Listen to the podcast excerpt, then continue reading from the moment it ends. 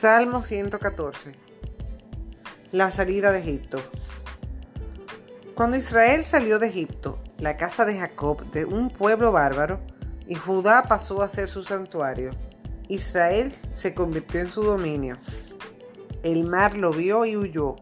El Jordán debió retroceder. Las montañas saltaron como carneros y como corderos las colinas. ¿Qué te pasa, mar, que huyes? ¿Y tú, Jordán, por qué retrocedes? Montañas, ¿por qué saltan como carneros y ustedes colinas como corderos?